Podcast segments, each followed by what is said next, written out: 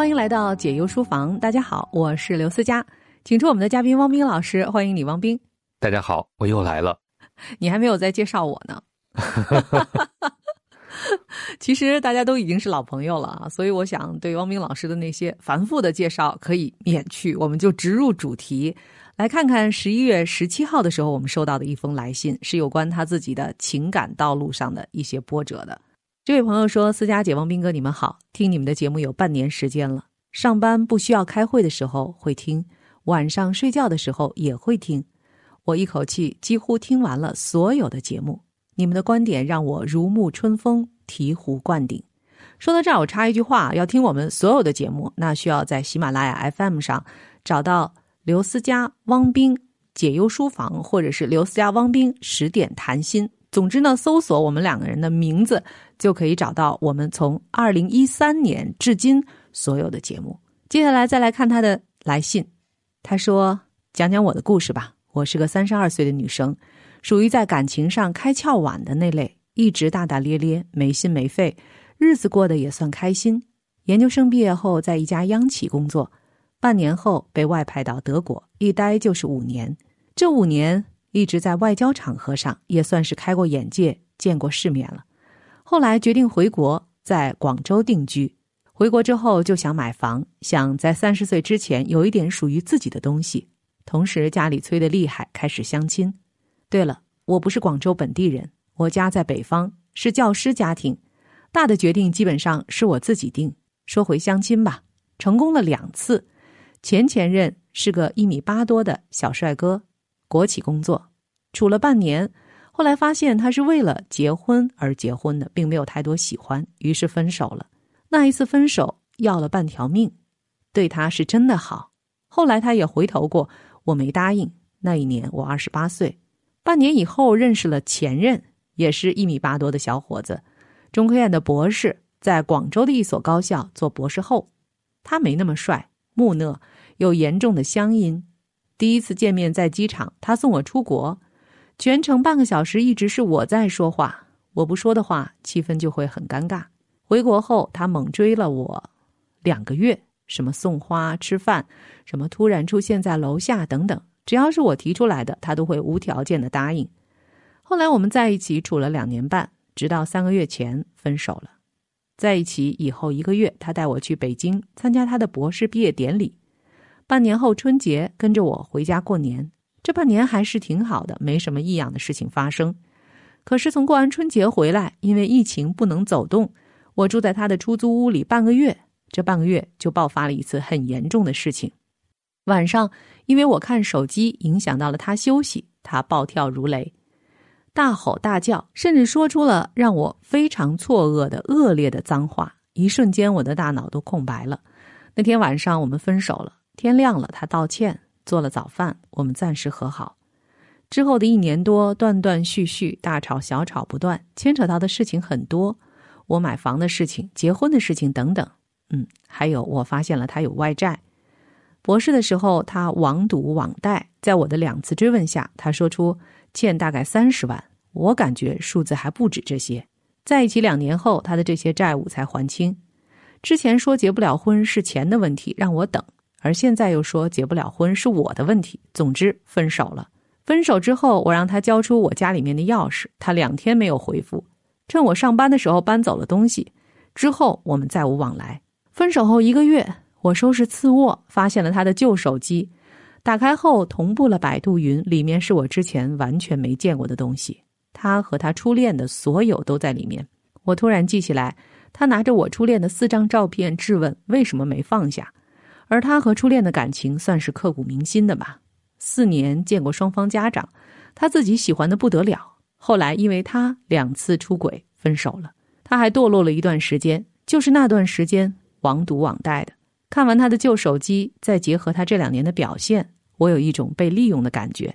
没钱欠款的时候和我在一起，还完了钱就找借口走了；需要人治愈的时候和我在一起，翻过身来就走了。分手那天，他告诉我要回老家省会发展。他明知道我不会去，我在广州有房有工作，薪资也比他高，我去不了。虽然心有不甘，知道应该放下，分手后也没有任何纠缠。但是三个月过去了，仍会在半夜醒来时反复想起这些。哎呀，安慰我一下吧，我需要一个清醒的思路。三十二岁的我突然迷茫了，本就性情冷淡，感情之路注定不好走吧。念完这封信，我也有点迷茫了，想问问汪冰老师，他到底是需要我们安慰呢，还是需要给一个清醒的思路？至少是帮助他找到那个清醒的思路呢？嗯，我觉得比起清醒的思路，可能他第一时间需要的是急救，哈，需要我们的安慰。但是我想在安慰你之前，先想要说一件事情，就是你刚刚经历的这次分手。从我的角度，我是很庆幸他离开了你，至少这段关系没有再继续，所以你有了看清他的机会，你也有了再次面对你自己生活和重新选择的机会。我看到你说，虽然心有不甘哈，我想这个不甘里边有非常复杂的情绪。在我们进一步安慰你之前，其实我们都有一个好奇：信读到最后，前面给了大量的事实信息，但关于你的不甘心，关于你的纠结究竟是什么？其实我们并不是很确切的能够明了。所以你需要对自己充分的诚实，就是在你放不下的背后，究竟是哪些情绪或者哪些需要在起作用？他觉得自己被利用了啊，而且觉得自己这么好的一个人，怎么就被他给利用了？难道我不值得好好的被喜欢、被对待吗？比如说啊，这两位相亲对象，两个相亲都成功了。其实我觉得这对很多女生来说也是一个值得艳羡的事情，因为我们看到有很多女孩子在相亲当中啊，往往是他们喜欢的对象不喜欢他们啊，或者是喜欢他们的，他们是绝对看不上的，所以就没有办法从相亲转化到恋爱这个过程。而你呢，两次都转化成功了。至于最后恋爱之路没有得到结果，那就另当别论了。所以从这个意义上来说啊，我觉得你其实还是一个挺有吸引力的一个姑娘，对不对？啊，另外呢，就是你认为啊，这两个人都没有真心的对待你，为什么你不值得真心的对待呢？我觉得这件事情啊，因为你才三十二岁，这人生之路还很漫长，后面还有很多的曲折，或者说还有很多的惊喜在等着你。但你为什么这么介怀这两件事情呢？我觉得这个倒是值得好好沉浸在其中去体会一下。首先，我从他的这封信当中感觉到啊，他自己可能也是一个比较高挑的一个姑娘吧。总之呢，她选择的这个呃恋爱对象呢，都是身高外形是属于高大型的啊，高大威猛型的。所以有的时候是不是呃，你对外形？或者他们外部的条件啊，比如说他们的工作啊，他们是在国企工作的，然后另外一个呢是呃在广州某高校做博士后项目的。总之呢，都是外部条件听起来不错的人，是不是对这样的人你就比较容易放松警惕，或者是就比较容易被丘比特的箭给射中呢？这是不是你自己所谓的恋爱脑的一个原因呢？这当然有可能是，也有可能不是啊。我只是提出一个小小的疑问，供你自己去参考，去理清思路。其实关于恋爱这个问题啊，我觉得可能有很多是这个题主没有说出来的，也有很多呢，可能是任谁也说不清楚的啊。因为只有在故事当中的两个人，在那一刻啊，才有最深刻也最真切的体会。但是至于啊，你为什么为这两个人似乎是平白付出了情感和时间？这就看你怎么去理解。如果你认为你自己本身也是非常匮乏的人，你当然是很在意、很介意啊。如果你不给我回报，那我也是不愿意付出的。但如果啊，你觉得你给他们付出了，反正你自己还有的是内心丰盈的这种情感，你还有这种丰富的时间和精力。总之呢，我觉得这两段故事了断的也还算比较的干脆吧，也没有留更多的后患。我觉得你就当是把这个温暖赠予在人生当中的这些有缘人了。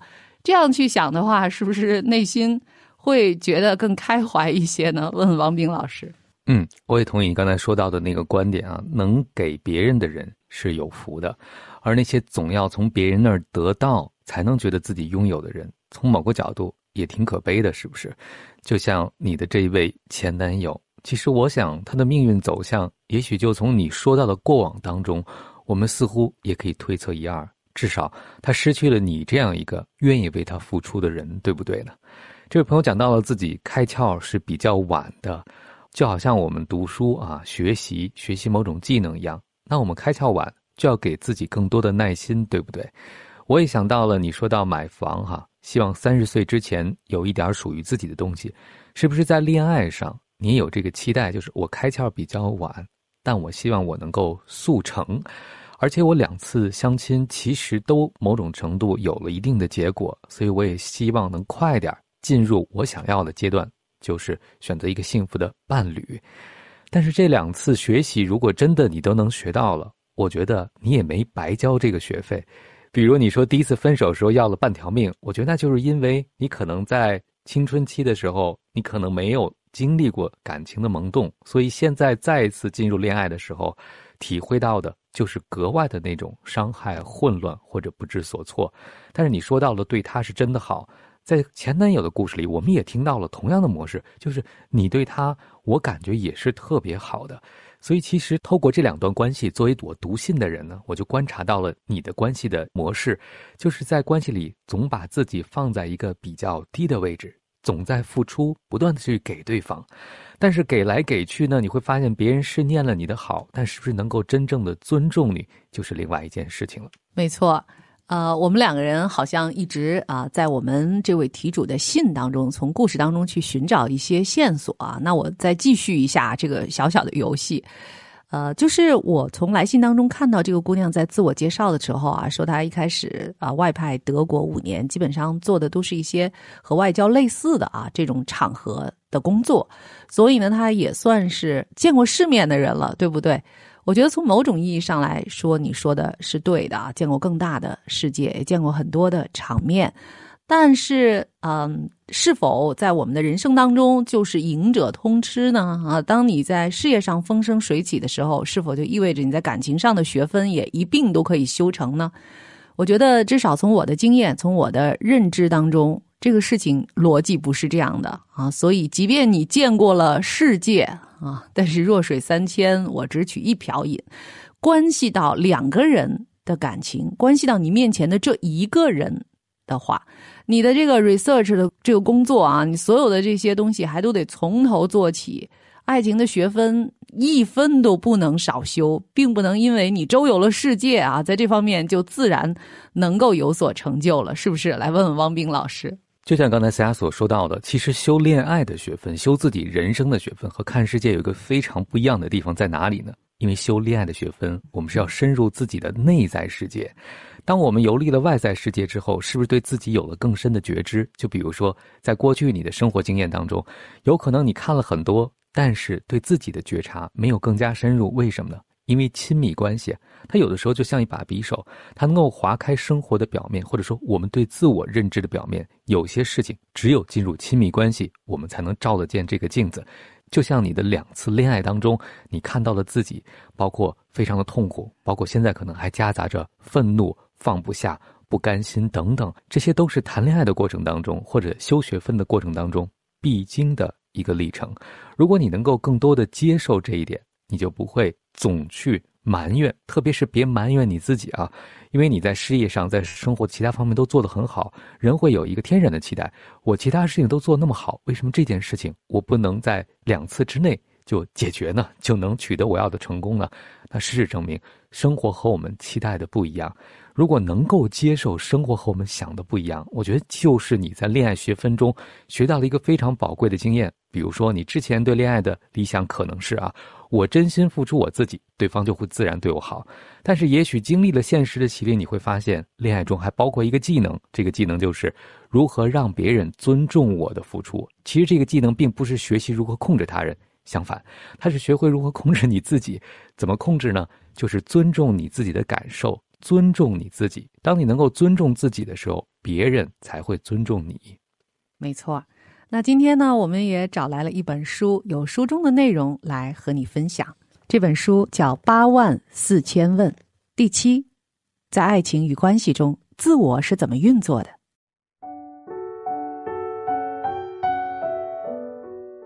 恋爱时对自我的执着扮演着什么样的角色？自我总是扮演最邪恶、最聪明、最有欺骗性、最强大、最有破坏性的角色。但就爱情和关系而言，自我在他自己的游戏中是最成功的，因为所有人都上了他的当。区别大便和金子是很容易的，即便它们都是黄色的，你会知道应该避免什么，该得到什么。但区别铜和金是难的，因为两者都是闪亮的，第一眼看上去它们很类似。爱情就有点像是那样，在普通的爱情里，看上去有很多的给予、理解、耐心、宽容和空间的营造。当你爱上一个特定的人，你甚至不会注意他吃饭时咀嚼的声音。那种声音平时可能让你厌烦的要死。恋爱很有欺骗性，因为它看上去一点儿也不自私。你甚至可以非常慷慨。当自我穿上爱情的铠甲，这一切让他变得如此聪明。习性在爱情和关系中扮演着一个重要的角色。当然，我们之前讨论过的孤独，在自我的游戏，也就是爱情中，完全是个容易上当受骗的傻子。但是说了这么多。我并不是想要拆散人和人之间真诚的纽带，在男孩和女孩之间、女孩和女孩之间、男孩和男孩之间、丈夫和妻子之间，以及母亲和孩子之间。乍看上去，父母与孩子之间的爱，或许是普通的爱当中最不自私的形式，但这也是值得分析的。因为很多时候，孩子是我们的财产和玩具，这是非常自私的。这就是为什么从本质上来说，父母和孩子的关系是复杂的。家庭给予孩子很多，但是没有人喜欢被当成财产一样的对待。孩子们的天线总是会微妙的捕捉到父母无意识发出的信号，所以这很复杂。表现的慷慨大方和不自私，给我们带来如此多的利益，以至于我们通常害怕公开表达我们的自私。假如我向我所爱的女孩子表白：“我爱你，因为你拥有很多我想要的或者想用的东西，并且我也愿意给你你想要的，希望作为回报，你也能给我这个或者那个。”如果你对一个人这样说，他或她一定会很生气。但如果我们真的做到了这一点，那你。会拥有一段真正好的关系。虽然我觉得这一段问题和回答是对普通的很多呃男女在恋爱中的，特别是那些年轻的男女都适用啊，但我忽然觉得对今天我们的题主好像特别适用。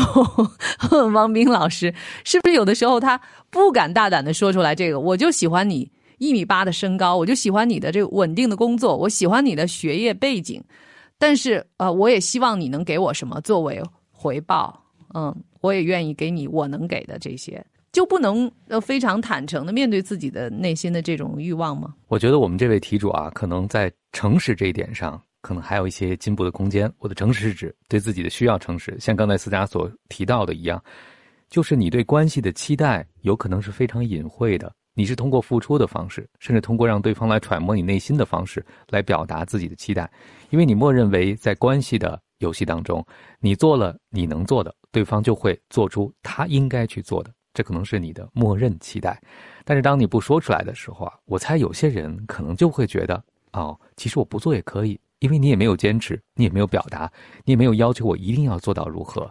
所以，当你总指着对方良心发现的时候，当你总指着对方心有灵犀一点通的时候，有可能你在关系当中就会很辛苦、很被动。为什么呢？因为你会想，我是不是付出还不够多呀？没有多到他值得为我做些什么？对，所以我觉得诚实这件事情是非常不容易的啊。但是实际上，它又是解决所有问题的啊最。容易和最根本的一个法门，就是一旦你能够对自己诚实了，你会发现啊，对别人诚实也是一件最最便利、最最容易的一件事情，来通达最终那个最好的结果。所以，我想这个姑娘可能在很长时间啊，从小到大啊，在她的家庭。里边还有他面对的这个周围的人际圈子当中，他可能都是属于那种别人家的孩子，是不是？我不知道王明老师是不是有这种感觉啊？他一直是那个背负着一些光环的、很棒的啊，一直很有出息的。可能他父母周围的人、叔叔阿姨或周围的和他同龄的人看起来都是一个值得去仰望的一个对象，所以往往是这样的人，他就会压抑自己内心的一些想法和需求。他觉得可能有些东西我是不能直接说出来的，或者甚至于他都常常会屏蔽自己内心真正的需求，因为他觉得那是不够好的、不够美的、不够完善的。但是这世界上的万事万物哪有真正完美的呢？啊，同时从另一个角度来说，当你承认了所有的一切，你就会发现你所面对的已经是真与完美的这个世界了。问问王冰老师。嗯，我觉得你刚才说的特别好，为什么呢？因为我听的时候突然想到了这位朋友对自己的描述啊，你突然让我想明白了，为什么我们题主说自己性情冷淡呢？这封信读出来，我觉得任何一个人，你问他我们的题主是不是性情冷淡，可能都不能同意吧。如果真的冷淡，这件事情早就放下了，或者关系当中也不会受伤那么深了。所以，什么叫冷淡呢？是不是就是赛老师刚才所分析的？就我一直做好我自己，然后就清风自来了。因为学习工作，可能很多的时候就是我把本职工作做好，我把作业做好，我把考试考好，慢慢的一切的机会都会向我聚拢。但是偏偏在感情当中。这一个策略无效了。当我把自己做得好好的时候，为什么你们不配合呢？为什么你们不响应我的需要呢？这可能也是题主在你情感开窍晚的时候需要补上的很重要的一课。没错，呃，给他留一个小小的作业吧。他如何去面对自己，诚实的面对自己呢？这位朋友最后写啊，知道应该放下，但是放不下，对不对？我希望你啊，写一封信给你的这位前任，在你觉得准备好的时候，把你所有的愤怒。愤慨、被利用的心情、纠结，把你的一直想当他面说出来，但是不好意思说，为什么呢？因为你一直表现的性情冷淡，对吧？我对你无欲无求，其实你是有欲有求的。把这些全部都写在纸上，那最后怎么处理由你决定。但最重要的是，这个过程就是与自己面对。我想，当你想要让自己马上放下的时候，你对自己又有点工具化的要求了。不如听了我们节目这么久，我们就是个树洞，你自己给自己做一个树洞。把你这几个月来所积累的所有的情绪和念头都写出来。嗯，还有你说的那个啊，他非常匪夷所思的，他骂你的那些话啊，如果在当时啊，你已经完全石化了，你其实也想骂回去，但是没有办法的话，那你此刻可以把一些你无法骂回去的那个话写在信里面，呃，中文也罢，德语也罢，或是任何的这个语言，只要把你内心真正的想法一股脑的说出来就好。刚才呢，我们在上半时段和汪明老师一起啊，回应了一个女孩的来信。这个女生呢，三十二岁，目前坐标是广州啊，定居在广州。其实呢，她是觉得自己在各方面都非常不错，自己本身的外在内在条件都不错。那为什么这么多年来一直遇人不淑呢？啊，为什么遇人不淑呢？那如果吃了第七个包子饱了，前面六个就不算数了吗？啊，当然我不是说你要遇到六个人 都是为让你非常伤心的，只是告诉你，你可能这都是在修恋爱学分的过程当中啊，必要的一些困难和挫折。来问问王斌老师，那我们就接着夏老师这个非常 直观的比喻啊，我们前面吃的包子对后面我们饱了是有贡献的。所以，如果能以这种方式去看待，我想我们这位题主可能你一直学很多东西都比别人快，对不对？但偏偏在这件事上，你觉得比别人慢了。其实你没有比别人慢呢。我觉得你在开始经历感情的时候就以相亲开始的，而且两次相亲都进入了一段相当稳定的关系。其实你比很多人的起点都高了，因为很多人可能都是从单恋开始的，或者几个月的表浅的喜欢，而你都是有生活交集非常深入的。所以你能不能给自己点一个赞，就是你已经进步够快了哈，别再逼自己跑得更快。第二就是，是不是一定要跑到那个终点，我们才算有收获？我相信，当你去看两段关系，不再把它当做失败的时候，你一定能看到，其实两段关系都是面镜子，能够照见自己。那为什么会遇人不淑呢？什么人适合我们呢？很多的时候是和我们内在的成长有关系的。当你更知道你是谁的时候，你就更知道如何在关系当中坚持你自己。比如说，其实你不是个性情冷淡的人，对不对？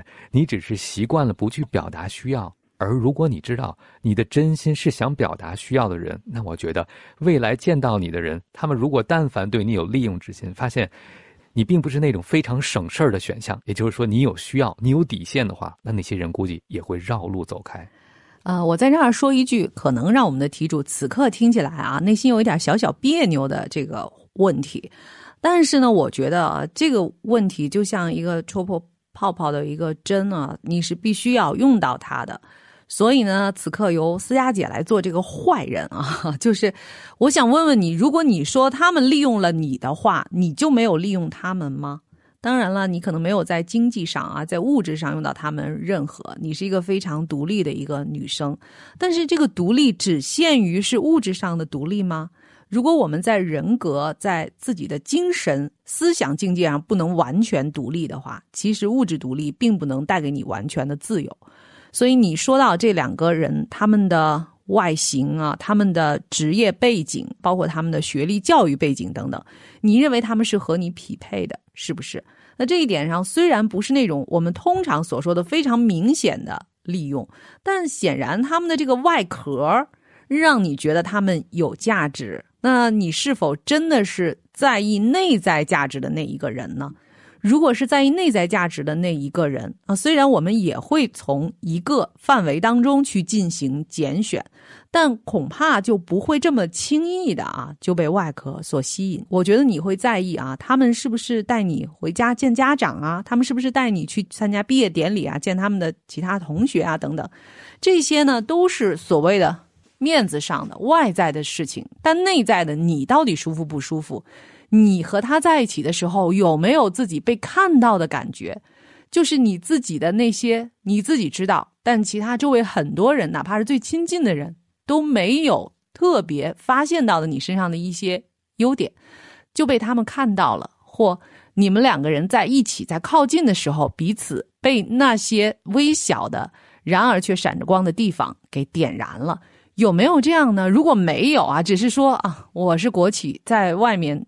海外有五年，然后我的薪资也不错。我落地是北上广这样的一线城市啊，他也是什么什么云云。那我觉得可能如果这样一路修下去的话，在爱情学分方面就没有办法有什么长进。我觉得这个是一个你需要自我突破的地方，你需要刺破那个你内心的有一个虚荣的泡泡。其实你并不真的需要他们，是不是？但是你在内心。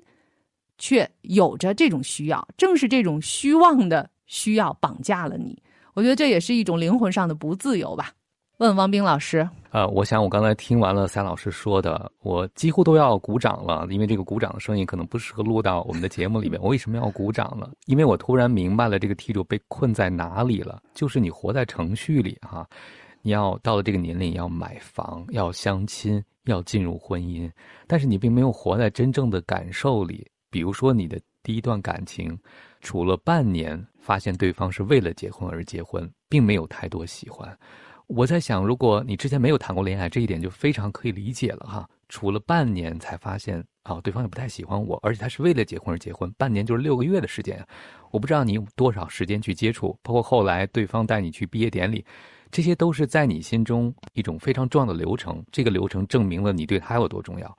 但问题是，他们对你有没有多重要呢？这个重要是指感受层面，你们能不能真正的交流？你的第二任男友，我觉得他说的很多的事情，他做的很多的事情，在我看来和提出你。其实有一些像两条路上的人，但我不知道为什么你们还能坚持几年的时间。除了一些重要的标志性事件，我没有看到他在灵魂上和你有任何的契合。甚至到了最后，我就更讶异，在这几年的时间里，你们是如何维系这段关系的？其实又回到了我们在之前所说的，可能大家也指出了，你究竟是一个什么样的人？你需要什么？在你的感受层面，谁能够给你爱？谁能够理解你？谁能够跟你交流？这可能才是最最重要的事情。好啦，我们也说了很多了啊，也希望你 在接下来的时间里能够好好深入的去探索你自己。毕竟，当我们越了解自己是谁的时候，才能够走在那条对的路上。当我们走在了对的路上，可能那些不适合的、不属于我们的东西就会自动的脱离我们吧。好啦，这里就是解忧书房，感谢各位的收听和陪伴。感谢汪冰老师最好的祝福，也给我们的题主。过一会儿是好书慢读，我们一会儿见。解忧书房，听见万物，疗愈忧伤。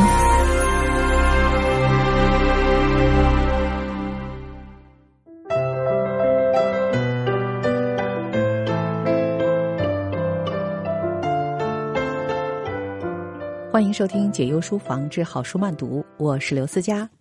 今天继续为您分享日本重量级文艺批评大师四方田犬彦的作品《磨灭之父》。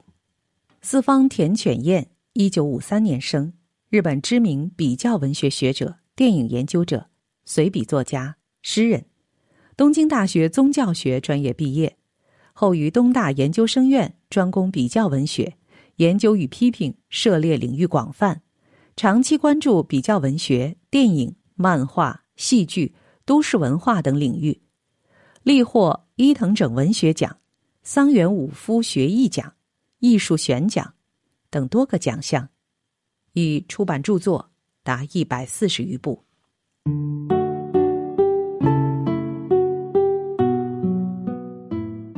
带来磨灭的是手掌，是视觉，是每日吹拂的柔风。人要想抵达救赎之境，只有磨灭至极限，自身化作如水的存在。痕迹中的玛利亚，转眼已是很久前的事儿了。我住在意大利博洛尼亚大学城那时，很喜欢去城中的一所大教堂，其正式名称是圣斯特凡诺大教堂，始建于九世纪。博洛尼亚大学是世界最早的大学之一，而这座教堂更是古城中最古老的建筑。观光书上如是说。矗立在幽暗空间里的圆形讲坛，仿佛不知后世还会出现清高娟介的哥特和华丽躁动的巴洛克。只用中世纪时的质朴形态，体现着人的小宇宙与神之大宇宙的对应调和。每次站在那里，即使我没有宗教信仰，也会沉浸在静谧的氛围里。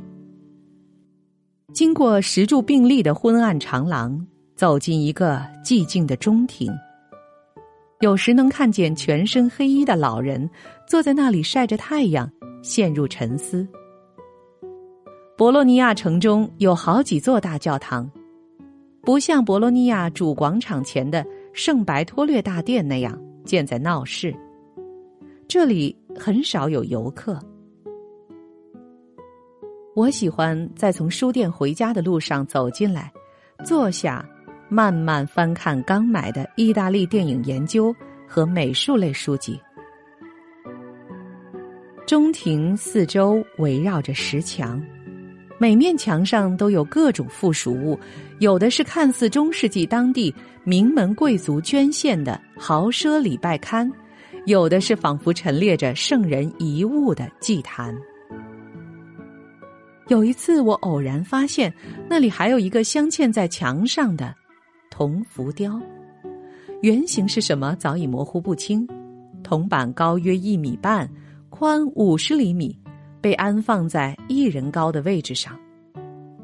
可能从前损毁过，中间贯穿着一道修补后的裂纹。我推测它最初并不在这里，应该是什么更重要的地方的装置，比如圣体祭坛。后来可能是因为什么缘故被新装置替换下来了吧。尽管不再有用。但漫长岁月自在其上，让人不忍随意废弃，才被移放到中庭里。与周围那些齐整的祭坛相比，铜浮雕显得格格不入，与优美华丽无缘，是一种意志奇妙的存在。浮雕画面似是一个人像，右侧有长杖，左上方的图案仿佛家徽。既然是陈列于教堂的物件，可以理所当然的推断，这也许是一位与教堂有缘的圣职人员。但找不到能更深入的线索了。是天主教众多主保圣人中的一位，还是某个时代的教皇或枢机主教？我向纪念品小铺里卖明信片的老妇请教，他只一味说不知道。再问有相关的明信片吗？老妇嘲笑的回答：“那种不值一看的东西，怎么可能有明信片？不要光想着他了，去好好看看耶稣和玛利亚的圣像吧。铜雕上的人物身份之所以不明，理由是决定性的，因为一切轮廓细节都已磨灭殆尽，只能勉强看出是个人像。人物脸上早已没有了口鼻，甚至看不出眼睛的位置。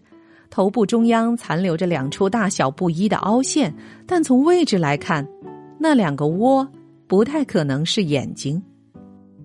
从某个角度看，倒像是鼻子被削去，徒留两个凄凉的鼻孔。头部上方呈三角形，可以推断是一种宗教穿戴的造型。人物双手交叉在前胸。细微首饰已磨损不变，腰部以下勉强能看出些衣褶。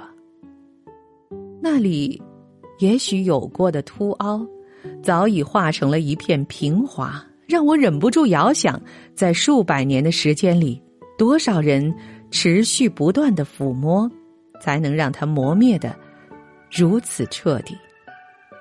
文章写到这里，我脑中忽然出现了一个无法驱除的全新念头。离开博洛尼亚之前，想着可能再不会来这座教堂了，我为铜雕拍了张照片。现在，我一边看着桌上的照片，一边写下这篇文章。认真端详之后，觉得还有一种推理也能成立。人物双手下的小小凹窝，凹窝里依稀可见苹果大小的球形，说不定是婴儿的头部。若真如此，不就与中世纪反复描绘的圣母子像不谋而合了吗？铜雕磨灭的太严重，让我最初未往这方面想。如果这是一幅圣母玛利亚和幼儿耶稣像。那为什么人物肩肘轮廓相对还有保留，而脸部等细节几乎已被磨平，也就可以理解了。已丧失的细节，无疑是来教堂祷告的民众们要去抚摸和亲吻的部位。浮雕下方磨灭慎重，是因为这部分被摩挲的最多。现在，我带着一种怀念和敬畏的心情。回想着这幅浮雕，我的关心点既不在美术史上，也和历史学与中世纪哲学无关。让铜雕上的细节臻于磨灭的漫长时间和民众的虔诚信仰之心，才让我心生敬畏。同时，我还在迷路，试图找寻更好的方式去表达这份敬畏，去做更深的探索。他们中有些人，满身痂皮或伤疤，没有了牙，没有了睫毛和头发，不食不眠，一动不动，像在万念俱灰中等死。数不清的苍蝇乌云般围绕着他们悲惨的身体密集飞舞，仿佛觅到了沟中的腐肉。新的人群来了又走了。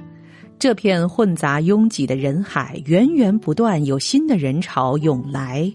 又散去，然而这一切喧噪嘈杂，始终被要同一个声调的歌声压倒。渐渐的，耳中再听不清其他言语。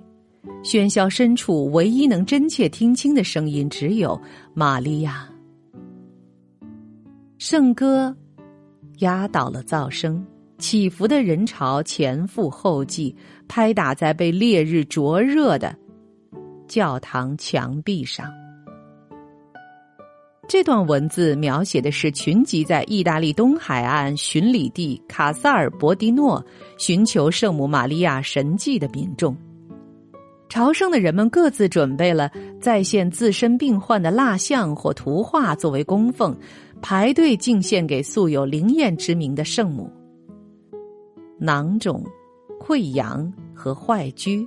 让人们的身体显得特异，在宗教的狂热喧嚣氛围之下，这些皮肤的损毁和器官的欠缺更显得狰狞、突兀。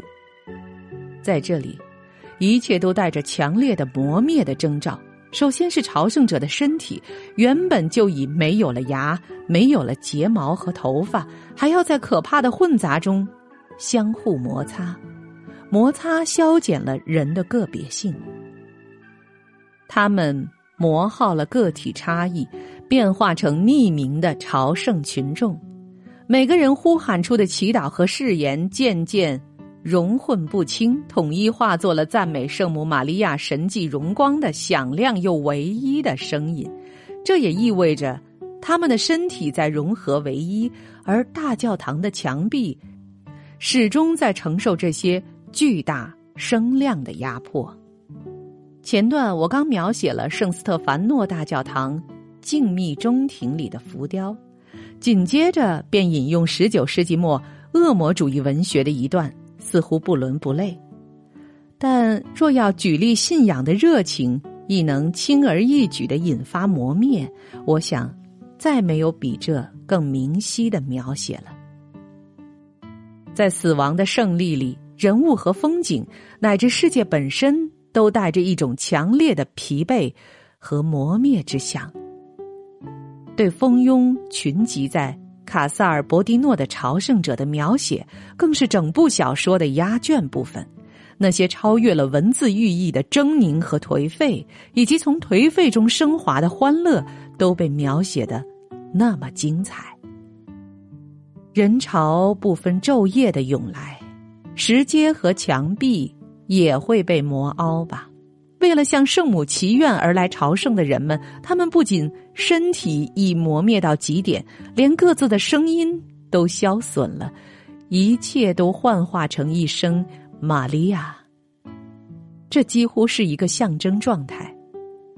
人被磨灭的瞬间，他们从世上最低微处、充满污秽的人体轮廓中脱离，上升到了对极，那。充满圣性的高处，我想，玛利亚正是守护之神，存在于所有磨灭的根源里。